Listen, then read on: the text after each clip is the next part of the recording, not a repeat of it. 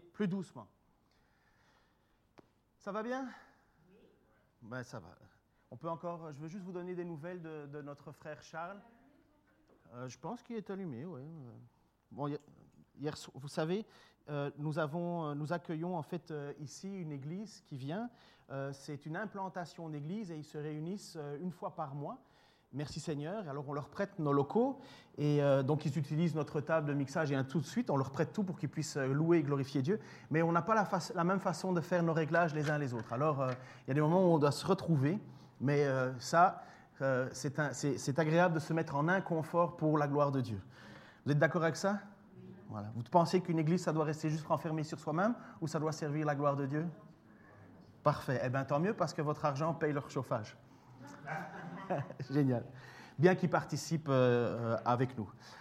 Euh, des nouvelles de Charles. Charles, en fait, Jeannette m'a téléphoné ce matin pour me dire qu'elle ne pourrait pas être là parce que cette nuit, ils les ont appelés, elle et son fils, pour aller au chevet de Charles parce qu'ils pensaient que Charles ne terminerait pas la nuit, qu'il irait rejoindre Jésus.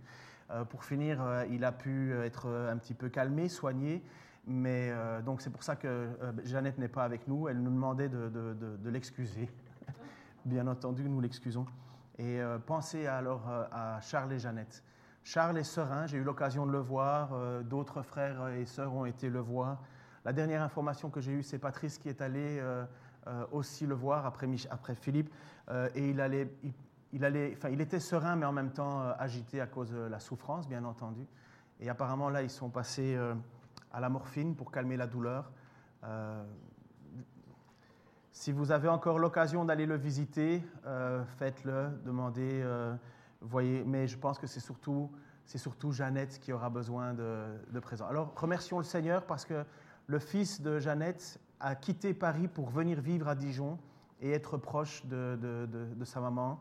Euh, Jeannette n'est pas seule, elle a la famille et ils se réjouissent d'avoir autant de frères et sœurs chrétiens. Et Vous savez, la seule chose que, Charles m'a dit quand j'ai été le voir lundi, il m'a dit J'aimerais pouvoir être une dernière fois avec l'Église, une dernière fois au milieu de mes frères et sœurs pour pouvoir euh, chanter Dieu. Honnêtement, quand vous entendez ça d'une personne, il y en a certains là, il faut plus les pousser pour venir à l'Église. Il y en a d'autres, il faut leur tordre le bras pour qu'ils changent d'attitude parce qu'il y a tout qui les dérange et ceci et ça. Et quand vous entendez un homme comme Charles qui lui dit Mon seul souhait, c'est d'être au milieu de mes frères je suis tellement content qu'il va être au milieu de tous ceux qui vont être euh, avec le Seigneur. Et merci à des frères et sœurs qui ont été avec lui et qui mardi ont été chanter des chants avec lui. C'était son désir.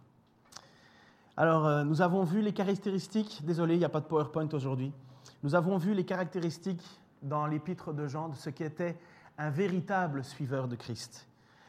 Nous avons vu que ces personnes, ces frères, ces sœurs veulent vivre dans la lumière. Ils ne se cachent pas.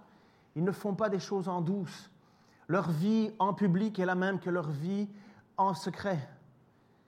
Ils ont une foi en Jésus.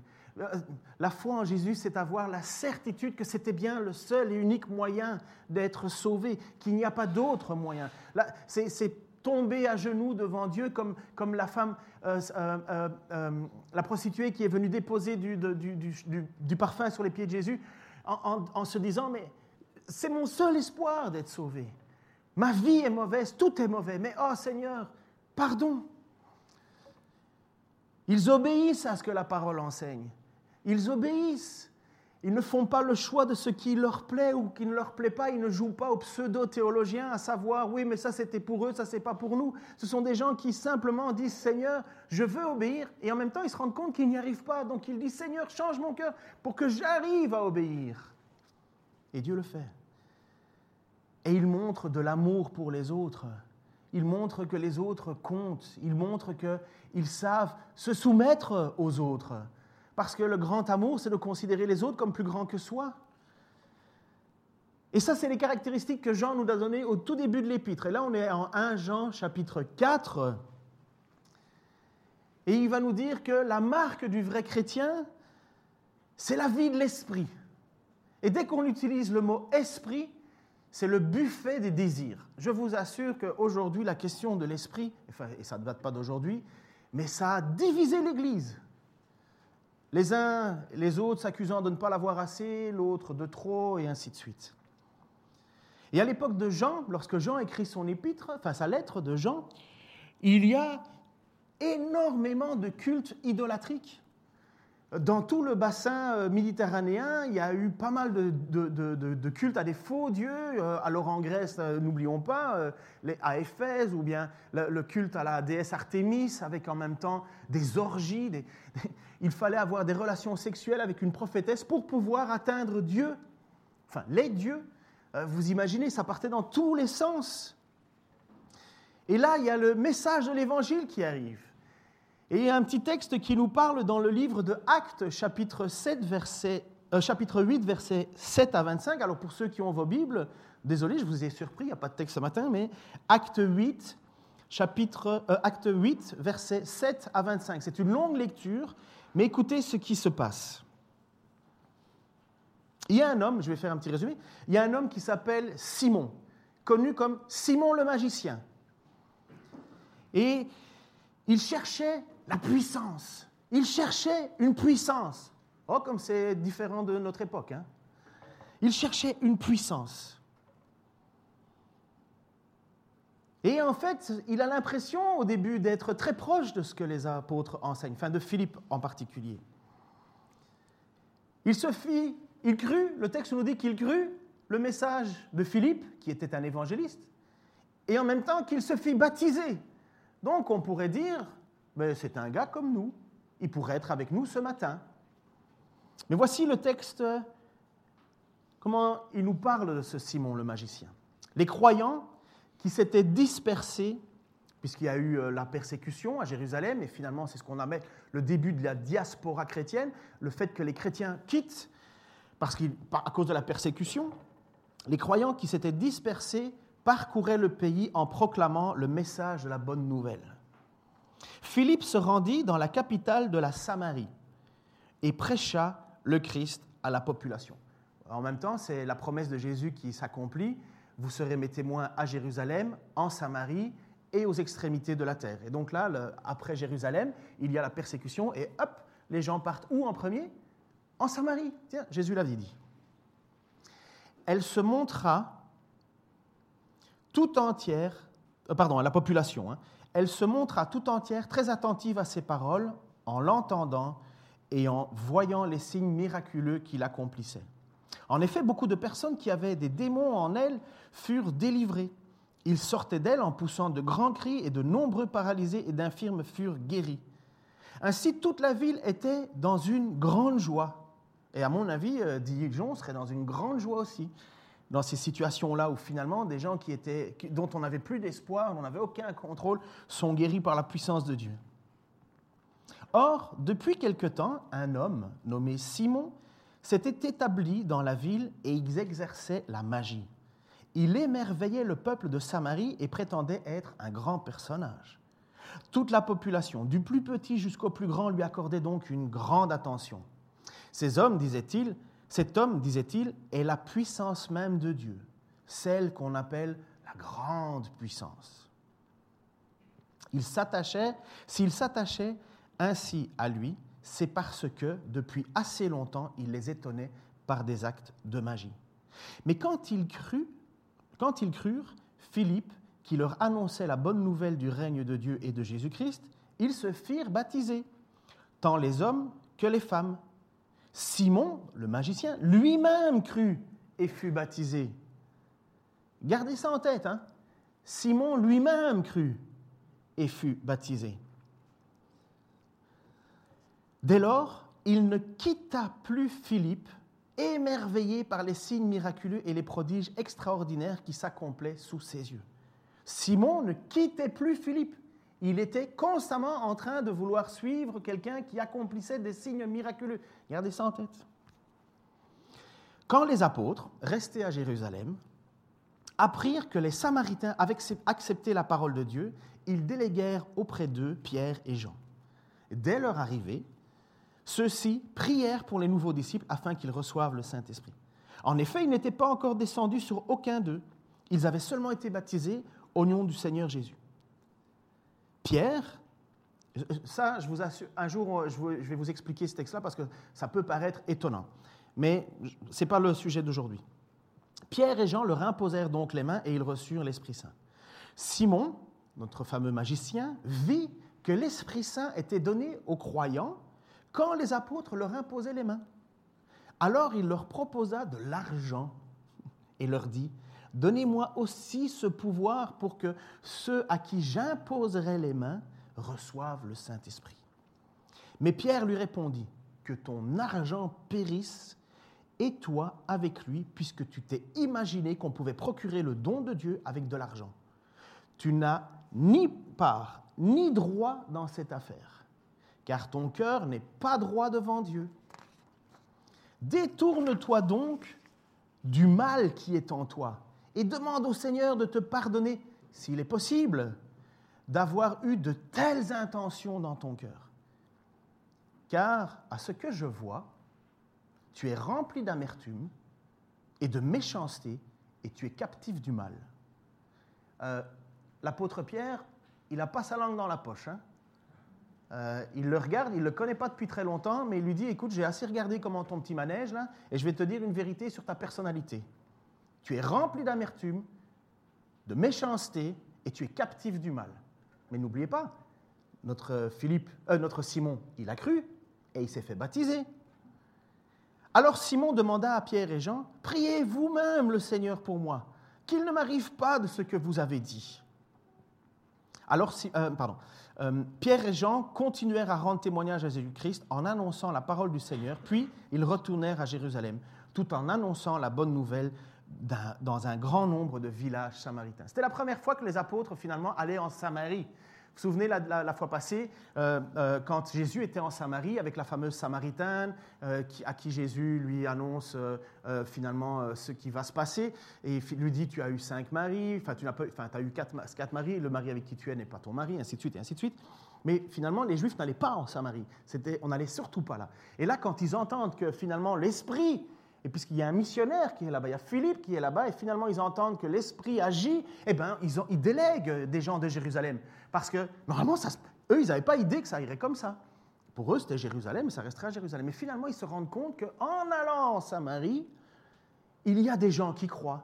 Et c'est là où Pierre et les Jean imposent les mains. Et finalement, les gens reçoivent le Saint-Esprit. Mais à votre avis, pourquoi est-ce qu'ils ont besoin de ça? J'avais dit que je ne prêcherais pas dessus, mais je pense qu'il faut le faire quand même un petit peu mais parce que pour les apôtres, ils n'ont aucune idée que ça pouvait se passer comme ça. Normalement, le salut, et n'oubliez pas, c'était très incompréhensif pour les apôtres au départ, ça devait rester pour les juifs. Et là, ils vont en Samarie, et qu'est-ce qu'ils constatent? Ils constatent que Dieu touche le cœur des Samaritains aussi. Et ils ont un signe. Ils imposent les mains et hop, ils ont un signe de quelqu'un qui est sauvé. Et c'est quoi ce signe? Ils se mettent à parler en langue différente. N'est pas normatif le parler en langue. Ce n'est pas tous ceux qui parlent en langue qui sont sauvés. Il peut y avoir un don qui est donné. Après ça, on est dans une autre catégorie. Mais ce n'est pas normatif. Ce n'est pas parce que vous ne parlez pas en langue que vous n'êtes pas sauvé. Mais à ce moment-là, il fallait un signe clair. Parce qu'après ça, pour ceux qui aiment beaucoup l'étude, ils vont se rendre compte que quand Pierre va venir à Jérusalem, il va dire aux autres apôtres, c'est manifeste qu'ils ont reçu l'Esprit. Ils ont reçu le même don que nous à la Pentecôte. À la Pentecôte, n'oubliez pas que les gens qui avaient le parlé en langue, c'était des langues que les gens comprenaient aussi. Ça, c'est ma pensée, mais. Mais, donc, Pierre dit clairement ils ont reçu le même don que nous. C'est manifeste, Dieu agit. N'oubliez pas que quand Pierre devait euh, rentrer dans la maison de Corneille, qui était un non-juif, Pierre a dit non, non, non, je, n'irai pas là-bas. Euh, vous savez, ce drap qui descend devant Pierre et, Pierre, et Dieu lui dit mange ça, et Pierre il dit jamais je ferai ce que tu veux pas. Jamais je toucherai à ça. Tu as considéré comme, comme chose impure. Et là, il y a euh, Dieu qui dit euh, par le Saint-Esprit à Pierre, ne considère pas impur ce que j'ai décidé pur. Mais pour Pierre, dans sa tête, euh, on ne touche pas à ça, sauf que Dieu a changé la direction. Et à ce moment-là où, Pierre dit, enfin, Dieu dit à Pierre, ne considère pas comme impur ce que j'ai décidé comme pur. Boum, on tape à sa porte et on l'invite à aller chez qui? Chez l'officier romain. Mais si Pierre n'avait pas eu cette vision de Dieu, Jamais il aurait été là-bas. Mais c'est la même chose pour la Samarie. Jamais ils auraient été là-bas. Sauf qu'ils entendent qu'il y a quelque chose qui se passe. Ils entendent et ils sont témoins qu'ils reçoivent le même don, le même cadeau. L'Esprit est bien pour eux aussi. Mais là-dedans, il y a un bonhomme qui veut cette puissance. Il entend le message, il croit au message, il se fait baptiser au message, mais finalement, c'est une mauvaise personne. Finalement, il n'est pas sauvé. Même que Pierre va lui dire, Ouh là là là, si c'est possible que tu sois pardonné. Mais il a tous les attraits d'un chrétien à première vue. Et c'est là où ce texte est intéressant si on revient avec notre contexte de l'apôtre de, Jean qui, enfin, qui écrit sa lettre. Comment est-ce qu'on reconnaît un vrai chrétien? Je l'ai donné euh, en, introduction. Allez, un petit effort. Comment est-ce qu'on reconnaît un vrai chrétien? C'est quoi le, premier point? Il doit avoir foi. Hein Dites quelque chose. Exactement. Et puis l'eau? Oui, ça aussi, mais enfin oui, merci. C'est pas vrai. L'obéissance? Donc notre, notre Simon, il croit en Jésus, mais gagné. Deuxième chose, euh, il s'est fait baptiser, donc quelque part il a eu une obéissance, oui ou non? Et, bon point. Mais son attitude, qu'est-ce que Pierre lui dit? Qu'est-ce que Pierre lui dit?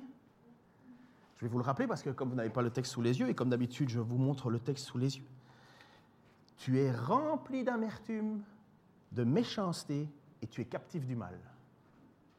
Baptême, croyance, attitude mauvaise.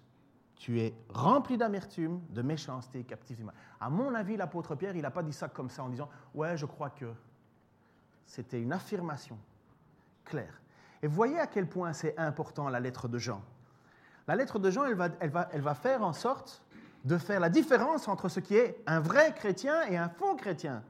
Mais l'attitude est essentielle, parce qu'à part ça, il veut la puissance, il croit, il s'est fait baptiser, mais il est complètement à côté de la plaque.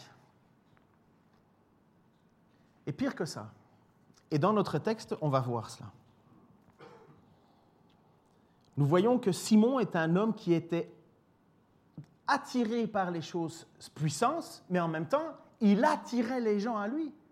N'oubliez pas, les gens considéraient qu'il avait la grande puissance de Dieu.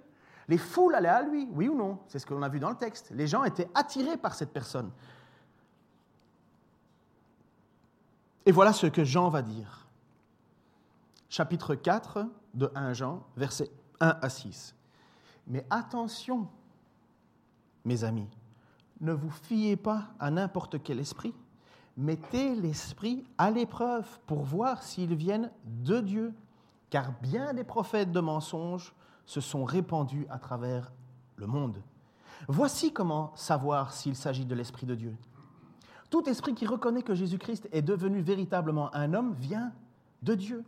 Tout esprit au contraire qui ne reconnaît pas ce Jésus-là ne vient pas de Dieu car l'esprit de l'Antichrist dont vous avez entendu annoncer la venue, eh bien, dès à présent, cet esprit est dans le monde. Vous, mes enfants, vous appartenez à Dieu, et vous savez, et vous avez la victoire sur ces prophètes de mensonges, car celui qui est en vous est plus puissant que celui qui inspire ce monde. Eux, ils font partie du monde, c'est pourquoi ils tiennent le langage du monde, et le monde les écoute. Nous, nous appartenons à Dieu. Celui qui connaît Dieu nous écoute, mais celui qui n'appartient pas à Dieu ne nous écoute pas. De cette manière, nous pouvons distinguer l'esprit de la vérité et l'esprit de l'erreur. Si je dois résumer, ne croyez pas tout ce qui ressemble à l'esprit, mettez à l'épreuve, ne soyez pas naïfs, utilisez votre bon sens, utilisez votre connaissance, sinon vous allez vous faire avoir. Il y a la responsabilité des chrétiens qui est là. Il y a la fourberie des faux prophètes, mais il y a la responsabilité des chrétiens, oui ou non? Elle est engagée, puisque c'est quand même à des, gens qui aiment Dieu, ils disent, mais faites attention, ne donnez pas crédit à tout. Jean a prévenu, l'apôtre Jean a prévenu qu'il y allait avoir des loups ravisseurs. Jésus l'a dit. Jésus a dit qu'il y allait avoir après lui des faux prophètes. Pierre l'a dit, l'apôtre Pierre dans ses textes le dit. Il y a Paul qui le dit, et Paul le dit à plusieurs fois. Paul l'écrit, attention, il y a des faux prophètes, même l'apôtre Paul dit, si moi ou un, ou un ange venait avec un autre message, qu'il soit anathème. Ne l'écoutez pas, anathème ça veut dire dehors. L'apôtre Jean va devoir, et je vous encourage, hein, si vous n'avez pas encore fait euh, l'étude avec nous l'étude biblique, on commence Tite. L'apôtre Paul écrit à Tite et à Timothée, on appelle ça les épîtres pastorales. Il écrit à, à Timothée et à Tite de son rôle, c'est de fermer la bouche. Fermer la bouche à ces gens qui sont des faux prophètes, des faux enseignants. Euh, Paul va les traiter, ces chiens. Ces chiens. L'apôtre Jean ici fait la même chose dans cette lettre. C'est vous dire si c'est excessivement important cette question-là des faux enseignements. Paul, euh, Jésus, Pierre, Paul, Jean, Tite, Timothée, tous le même message. Attention, attention, attention. Et comme vous l'avez vu, dans le contexte, c'était déjà très présent. Siméon, ce magicien, qui finalement veut et, donne l'impression d'être un croyant, il a fait ce qu'il fallait, mais apparemment, il y a un gros problème. Son cœur est plein d'amertume et de méchanceté. Et il est rempli de mal. Vous croyez que ça n'existe plus, ça? Ah si, ça existe. Vous savez, il y a un homme qui, euh, qui est un pasteur du côté de Bordeaux et il a fait une petite campagne sur euh, Internet, enfin Twitter, avec des phrases. Et ça se dit chrétien, des choses comme ça. Et ça se dit chrétien, ça juge tout le monde, ça, blasphème contre tout le monde, et ça se dit chrétien, et ça se dit chrétien. Bref, c'est un petit, truc que ça, c'est bien. Hein, mais finalement, peut-être que vous avez déjà vécu ces moments-là. On ne parle pas de perfection. Mais il y a un moment là, vous, vous entendez des gens parler, agir dans l'Église, et honnêtement, vous mettez en dessous de ça. Et ça se dit chrétien. Ça se dit chrétien. Est-ce que tu peux me, ramener à la maison parce que j'ai, j'ai, pas de quoi? Non, non, non, moi je dois rentrer chez moi. Et ça se dit chrétien? Tu dois aller chez toi pourquoi? Tu peux pas rendre service? Est-ce que tu peux euh, euh, me rendre un service euh, parce que j'ai besoin vraiment un coup de main alors que tu as des sous dans ta poche, est-ce que tu peux me dépanner de 20 euros Un frère chrétien qui demande ça parce que j'ai rien pour manger cet après-midi? Ah non, il faut que tu travailles. Hein. Ah non, débrouille-toi. Hein. Alors que tu l'as dans ta poche, là. Mais vous vous souvenez, c'est ce que Jacques dit. Hein.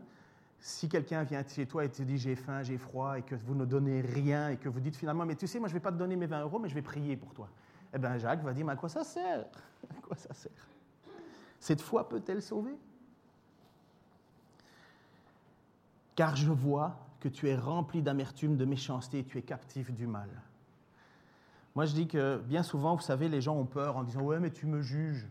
Ouais, mais tu n'as pas le droit de me juger. Excuse-moi, là. J'ai peut-être pas le droit de te juger. Parce que tu crois, parce que ça, c'est pas ce que dit l'Écriture. Euh, euh, euh, L'Écriture, elle dit le, le jugement commence d'abord dans l'Église. Et veillez les uns sur les autres. Parce qu'on n'est pas là pour juger le monde, mais on est là pour, pour veiller les uns sur les autres dans l'Église.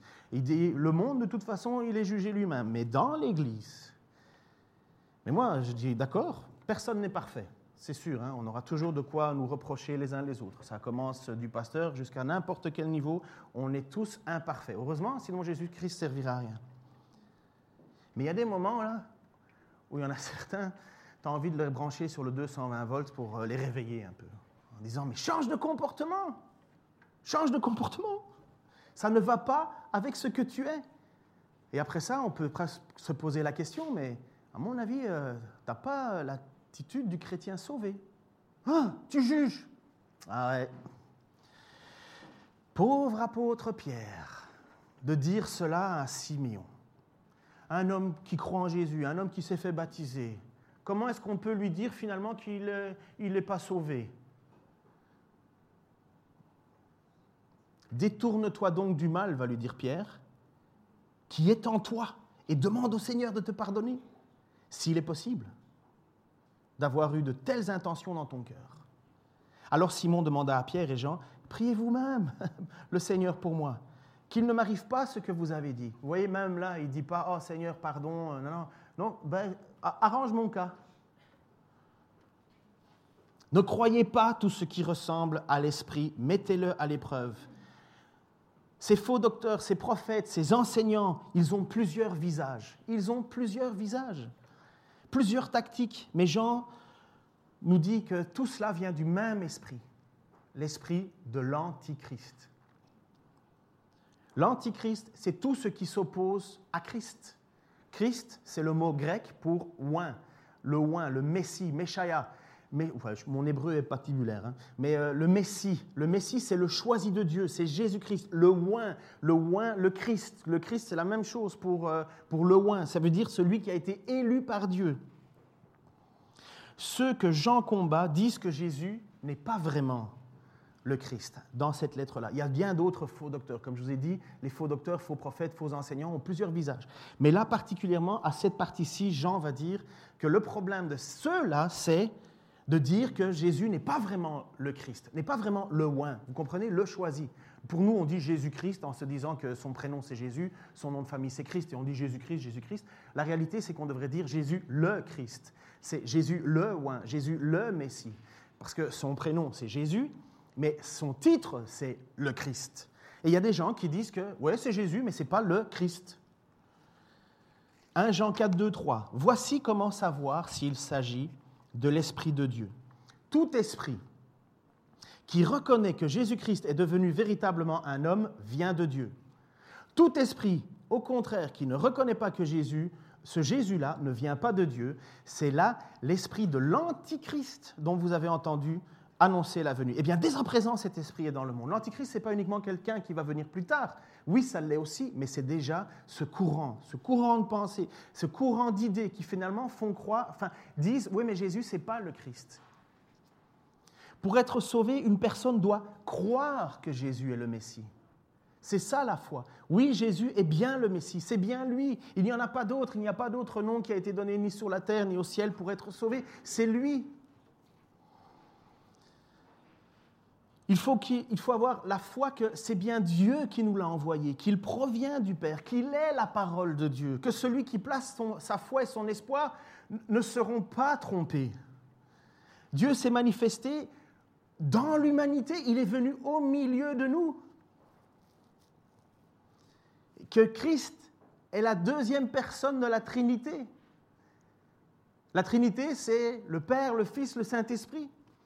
C'est une chose et une seule, mais en même temps avec trois façons d'agir. Trois, particularités, l'Esprit de Dieu, Jésus-Christ et le Père. Le rejeter, ne pas croire que Jésus est le Fils de Dieu, c'est finalement ne pas être sauvé. Alors autour de nous, on a des mouvements, hein, des grands mouvements même. D'ailleurs, j'en ai reçu un dans ma boîte aux lettres, je suis invité. Les témoins de Jéhovah, les Mormons reconnaissent pas la divinité de Jésus.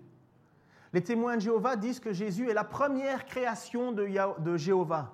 Ils disent pas que Jésus est Jéhovah, ils disent que c'est un éon, un, Dieu. Alors ils disent oui, il a tout créé, mais, mais Jésus a été créé par Dieu, et puis Jésus a créé les choses. Finalement, c'est rejeter quoi?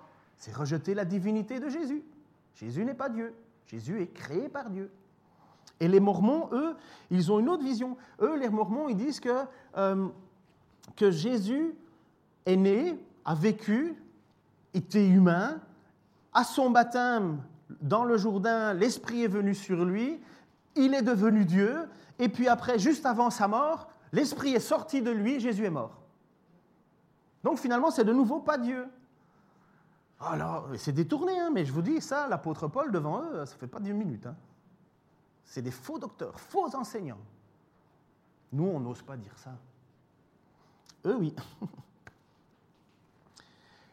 Pourquoi est-ce qu'on croit que Jésus est Dieu? 1 Jean. Non, oui, non. Jean 1, pardon. Premier chapitre de l'évangile de Jean. Au commencement était celui qui est la parole de Dieu. Il était avec Dieu, il était lui-même Dieu. Au commencement, il était avec Dieu. Tout a été créé par lui. Rien de ce qui a été créé n'a été créé sans lui. Au commencement était la parole, la parole était avec Dieu et la parole était Dieu. Et puis après ça, cette parole est venue au milieu de nous, mais voilà. Alors voit, on voit l'emphase. Les faux prophètes nous feraient croire que Jésus n'est pas Dieu. Mais non, Dieu ne peut pas mourir. Dieu, c'est inconcevable que Dieu vienne au milieu de sa nature. Non, Dieu est trop parfait. Non. Dieu fait homme est venu au milieu de nous. Il a marché au milieu de nous. Il est la parole. Regarder à Jésus, c'est qui? C'est regarder Dieu. Vous, mes enfants, vous appartenez, 1 Jean 4, 4, 6, vous, mes enfants, vous appartenez à Dieu et vous avez la victoire sur ces prophètes de mensonges. Car celui qui est en vous est plus puissant que celui qui inspire ce monde. Eux, ils font partie du monde. C'est pourquoi ils, tiennent, ils tiennent le langage du monde et le monde les écoute. N'oubliez pas, Simon, les gens venaient à lui, ils les écoutaient. Un faux discours, le monde vient à lui, le monde vient à lui. Les Mormons, ils ne sont pas tout seuls. Hein. Témoignants de Jéhovah, ils ne sont pas tout seuls. Hein. Mais le monde vient à eux. Mais c'est un faux discours, c'est un faux enseignement. Ce n'est pas Jésus-Christ. La responsabilité de celui qui écoute est engagée, oui ou non? Puisque c'est ça qui est dit. Et voici le résumé, ce que Jean va dire. Si vous écoutez eux plutôt que nous, c'est que l'Esprit de Dieu n'est pas en vous. Boum. Par contre, si vous nous écoutez nous plutôt que eux, c'est qu'alors vous reconnaissez que l'Esprit est en nous. Alors, il n'y a aucun pasteur, même si on aurait beaucoup envie de dire ça, vous savez, et, malheureusement, ça a été dit plus d'une fois. Vous me croyez moi, et alors vous êtes d'accord avec Dieu, ou bien vous les croyez eux et pas moi, alors vous n'êtes pas d'accord avec Dieu. Finalement, le représentant de Dieu, c'est moi. Non, c'est pas ça. Vous comprenez que ce n'est pas la même chose. L'apôtre Jean, c'est un apôtre. Qui a déjà un peu lu euh, l'histoire de la Nouvelle Jérusalem? J'en ai parlé dans, euh, l'étude de Tite. Qui se souvient un peu de la Nouvelle Jérusalem euh, qui a des, murs de côté? Et sur les murs, sur les, portes des linteaux, il y a le nom de qui, vous savez? Vas-y Bernadette, dis-le avec force et conviction. Oui, oui. non, je ne te demande pas le nom de chacun, mais... Le nom des douze apôtres se trouve sur les murs de la Nouvelle Jérusalem.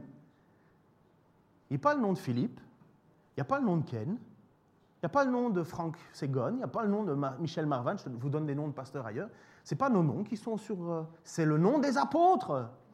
Et quand un apôtre enseigne, c'est la parole, le message de Jésus-Christ. Voilà pourquoi Jean dit, si vous ne croyez pas nous et que vous croyez eux, ça veut dire que l'Esprit de Dieu n'est pas en vous.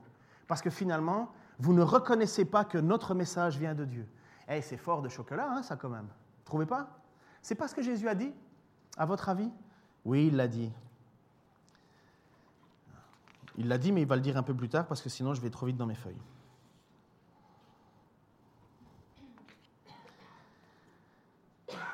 Jean chapitre 10, versets 22 à 33. On célébrait à Jérusalem la fête de la dédicace, c'était l'hiver. Jésus se promenait dans le temple sous le portique de Salomon. Les Juifs l'entourèrent et lui dirent, Jusqu'à quand tiendras-tu notre âme en suspens? Si toi, tu es le Christ, donc le oui, le, le le Messie. Si toi tu es le Christ, dis-le-nous ouvertement. Je suis dans Jean chapitre 10, versets 22 à 33. Jésus leur répondit, je vous l'ai dit, et vous ne croyez pas. Les œuvres que je fais au nom de mon Père rendent témoignage de moi, mais vous, vous ne croyez pas parce que vous n'êtes pas mes brebis. Pourquoi est-ce qu'ils ne croient pas? Parce qu'ils ne sont pas les brebis. Bah, mes brebis entendent ma voix. Moi, je les connais et elles me suivent. Je leur donne la vie éternelle et elles ne périront jamais. Et personne ne les arrachera de ma main. Mon Père qui me les a donnés est plus grand que tous et personne ne peut les arracher de la main du Père. Moi et le Père, nous sommes un. Les Juifs ramassèrent de nouveau des pierres pour le lapider. Et Jésus leur reprit et leur dit, je vous ai fait voir beaucoup d'œuvres bonnes venant du Père. Pour laquelle de ces œuvres me lapidez-vous? Les Juifs répondirent Ce n'est pas pour une œuvre bonne que nous, les Juifs, euh, ce n'est pas pour une œuvre bonne que nous te lapidons, mais pour un blasphème, parce que toi, tu es homme et tu te fais Dieu. Voyez? C'est exactement ce que Jésus a dit. C'est exactement ce que l'évangéliste Jean nous dit dans sa lettre. Ils ne reconnaissent pas euh, que, Jésus était, que Dieu s'est fait homme. Ils ne veulent pas le reconnaître. C'est pas nouveau. Mais Jésus a dit aussi, mes brebis, elles entendent ma voix. Mes brebis entendent ma voix. Jean dit, si vous n'écoutez pas ce que nous disons et que vous écoutez ce que eux disent, c'est que vous ne faites pas partie des brebis. Mais mes brebis, Jésus dit, entendent ma voix. Pourquoi est-ce que certains entendent le message et ne veulent pas y croire, et d'autres entendent le même message et reconnaissent Jésus comme Seigneur et Sauveur? Vous vous êtes jamais posé la question? Vous vous êtes jamais dit, mais pourquoi moi qui suis sauvé alors que tous mes copains ont entendu le même message, pourquoi moi j'ai transformé ma vie, j'ai accepté, j'ai demandé pardon à Dieu, je suis, j'ai obéi à Dieu et je confesse mes fautes devant Dieu et je change et je veux continuer à changer de comportement pour la gloire de Dieu. Et pourquoi mon copain qui a entendu la même chose, il dit Mais oh, t'es bon dieuserie, là. Pourquoi mes parents me prennent pour une espèce de fou? Pourquoi mes parents pensent que je suis responsable d'une secte? Pourquoi est-ce qu'ils n'en arrivent pas à la même évidence que moi de reconnaître Jésus-Christ comme Seigneur et Sauveur alors qu'ils peuvent lire la même chose? Pourquoi? Pourquoi est-ce qu'ils entendent le même message et eux ne réagissent pas et nous et vous qui avez accepté Jésus, vous réagissez? Si vous ne croyez pas à la prédestination, vous êtes foutu. Hein. Si vous ne croyez pas que c'est Dieu qui vous a choisi avant que vous ayez choisi Dieu, vous n'avez pas de solution, hein, je vous le dis. Mais c'est un autre sujet. Écoutez ceci, la suite. Jean chapitre 4, on est dans, l'évangile de Jean, chapitre 4, versets 19 à 26. Maître, répondit la femme, je vois, tu es un prophète. Dis-moi qui a raison. Nos ancêtres ont adoré Dieu sur cette montagne-ci. Vous autres, vous affirmez que l'endroit où l'on doit adorer, c'est Jérusalem. Crois-moi, lui dit Jésus, l'heure vient. Il ne sera plus question de cette montagne ni de Jérusalem pour adorer le Père. Vous adorez ce que vous ne connaissez pas? Donc ça c'est ce que Jésus dit aux Samaritains. Vous adorez ce que vous ne connaissez pas? Et alors il se tourne quelque part vers les Juifs en disant, nous, nous adorons ce que nous connaissons, car le salut vient du peuple juif. Le Messie, il vient des Juifs quand même. Mais l'heure vient, et elle est déjà là, où les vrais adorateurs adoreront le Père, comment? Amen, en esprit et en vérité. Car le Père recherche des hommes et des femmes, bien sûr, qui l'adorent ainsi. Comment est-ce que Dieu veut être adoré? En esprit et en vérité. La femme lui dit, je sais qu'un jour le Messie doit venir, celui qu'on appelle le Christ, le oin, le Messie. Quand il sera venu, il nous expliquera tout. Et qu'est-ce que Jésus lui dit? Je suis le Messie. Moi qui te parle, lui dit Jésus. Dieu ne recherche rien d'autre que ça. Dieu ne recherche rien d'autre que ça. Alors, Comment concilier nature humaine et volonté de Dieu? Comment concilier le fait que l'heure tourne et que je dois terminer assez tôt? Comment concilier le fait que Dieu est tout-puissant et m'a choisi avant la fondation du monde et moi qui dois répondre à son appel? Qu'est-ce qui fait la différence, à votre avis, absolue d'un chrétien authentique d'un chrétien de pacotille, de quelqu'un qui s'illusionne, de quelqu'un qui fait semblant, de quelqu'un qui s'est fait baptiser, qui croit au nom de Jésus-Christ, mais qui à la fin va pleurer et avoir des grincements dedans. À votre avis, qu'est-ce qui fait la grande différence? À votre avis Je viens de le lire. Hein. Donnez-le votre avis, s'il vous plaît, au nom de Jésus, parlez. Jésus est capable de faire parler des muets, pas moi, mais j'essaye quand même. Qu'est-ce qui fait la grande différence? Vas-y, Patrice, dis-le, ça brûle dans ton cœur. Amen Jésus cherche des gens qui cherchent la vérité, rien d'autre. La vérité, c'est quoi la vérité? La vérité, ça veut dire qu'il y a un moment où on veut savoir si ce que Dieu dit est vrai. Les Béréens, quand euh, les apôtres ont suivi après, parce que la suite logique, on arrive à Béré. Et qu'est-ce qu'ils font? Ils vérifient si ce qu'on dit est vrai. Ils vérifient si la parole de Dieu est bien respectée en esprit. C'est parce que Dieu vient transformer ces gens. Ils ne viennent pas chercher leur intérêt comme Siméon qui dit Oh, si je pouvais acheter cette puissance. Bam Une bonne baffe de la part de Pierre en disant Oh là là, celle-là, tu l'as pas volée. Si seulement. Il ne l'a pas touché, hein, mais c'est une image. Ils ont le cœur à vouloir courir vers la vérité. C'est ça la qualité première d'un véritable suiveur de Christ. Dieu met son esprit en nous, il nous court derrière et nous, nous voulons une seule chose, la vérité. Et quand on nous raconte une histoire, on veut vérifier si c'est vrai. On ne prend pas de pour argent comptant. Ah, venez avec moi, il y a quelqu'un qui fait des super guérisons là-bas. Ouais, allons-y. Et puis vous entendez le gars qui prêche n'importe quoi. Et on, non, on veut juste on veut juste les miracles. Ouais, mais qu'est-ce que dit l'Écriture là? Est-ce que tu es sûr qu'il est en train de parler de Jésus? Est-ce que tu es sûr que Jésus-Christ est bien le Seigneur, le Sauveur? Alors ça peut arriver. Mais notre responsabilité à nous, c'est de vérifier si c'est bien dans les Écritures, vérifier si c'est bien vrai. Et Dieu nous a donné tout ce qu'il faut pour ça. Vous savez ce qu'il a fait dans sa grâce, Dieu? Il a donné les uns comme apôtres, les autres comme évangélistes, les autres comme prophètes, les autres comme pasteurs, docteurs, afin que le corps tout entier, bien structuré, s'élève à la stature parfaite de Christ, afin que nous puissions être remplis jusqu'à la plénitude de Christ, de pouvoir tout comprendre, plus ou moins, hein, parce que hier, j'étais avec M. Henri Blocher. Qui connaît M. Henri Blocher? C'est certainement une grande grâce dans notre milieu francophone. Et on a eu l'occasion, euh, c'est Pasteur Merapti de l'église à Toison d'Or qui avait organisé ces, euh, trois, ces deux soirées sur le thème de la persévérance. Qu'est-ce que la persévérance? La persévérance pour le salut, donc il faut persévérer pour être sauvé, et ainsi de suite. La persévérance dans le ministère chrétien, la persévérance dans euh, l'adoration, la persévérance dans la souffrance, et ainsi de suite.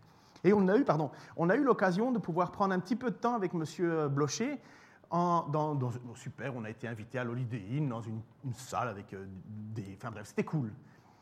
Et il y a une question qui, était, et qui brûlait sur mon cœur. Je disais, Monsieur Blocher, il doit avoir 80 ans, quelque chose comme ça, presque. Et euh, je dis, Monsieur Blocher, j'aimerais bien, selon vous, il a 80 ans? En fait, je lui ai dit, euh, bon, puisque vous avez passé l'âge, de la, enfin, passé l'espérance qui est donnée dans les psaumes, il m'a dit, ah, pas encore. Alors peut-être que...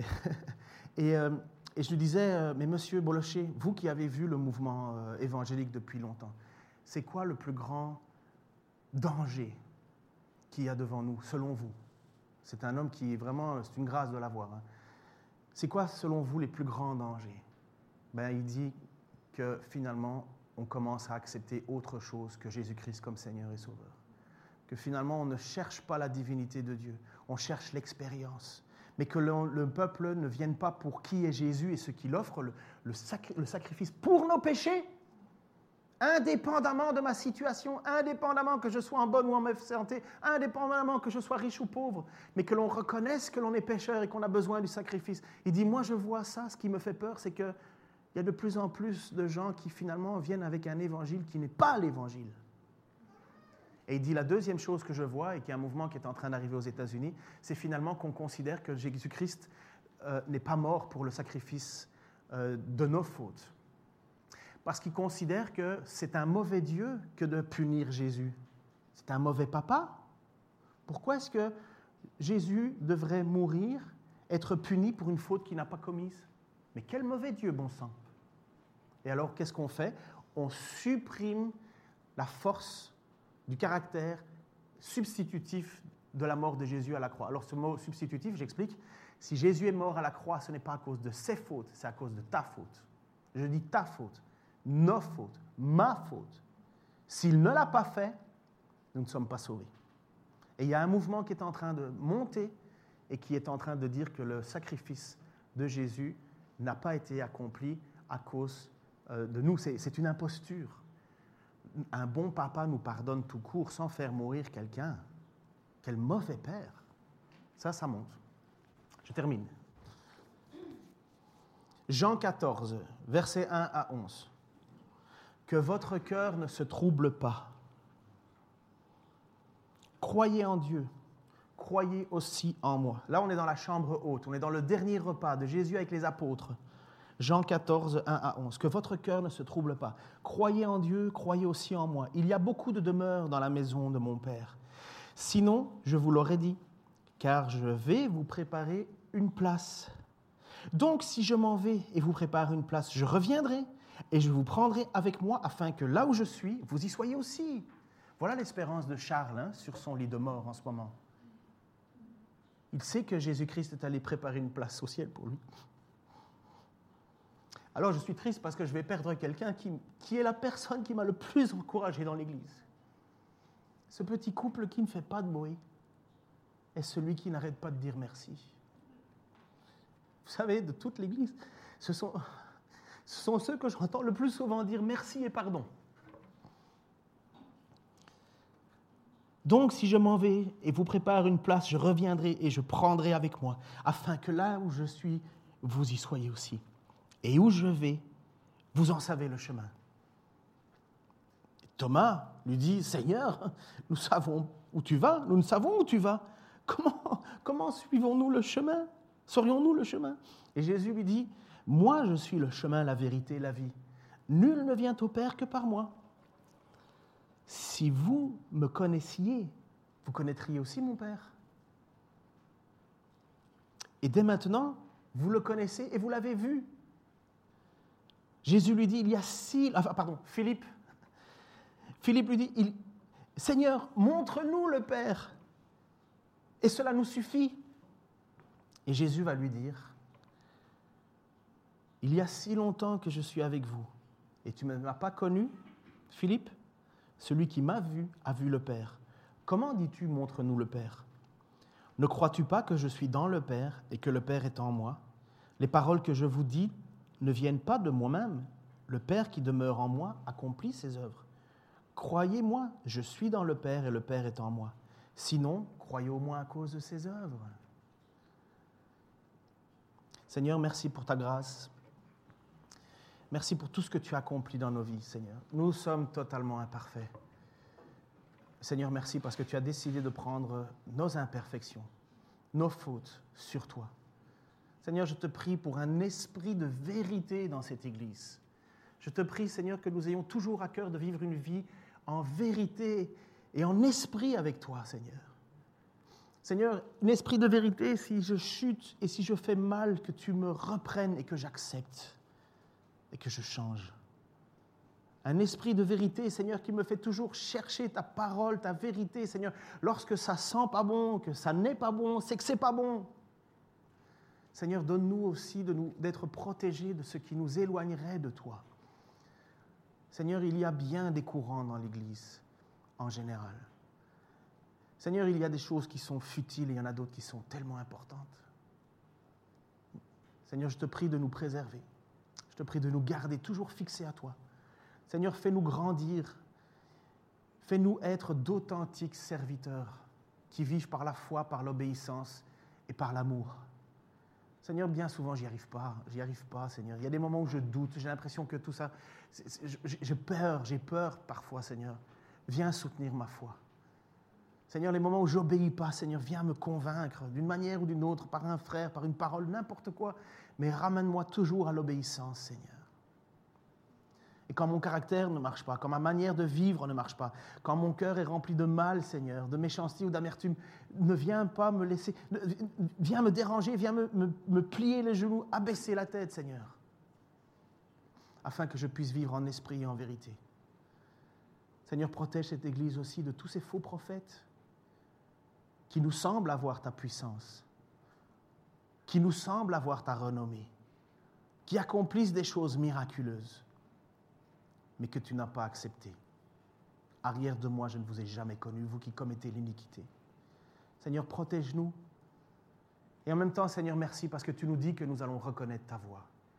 Tu nous dis que tu nous protèges. Tu nous dis que tu ne vas pas nous permettre que l'on se perde.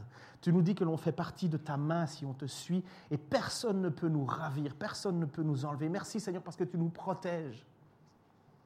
Aide-nous à t'obéir, à te suivre. Et Seigneur, continue cette promesse de nous garder pour ta seule gloire, Seigneur Jésus-Christ. Amen.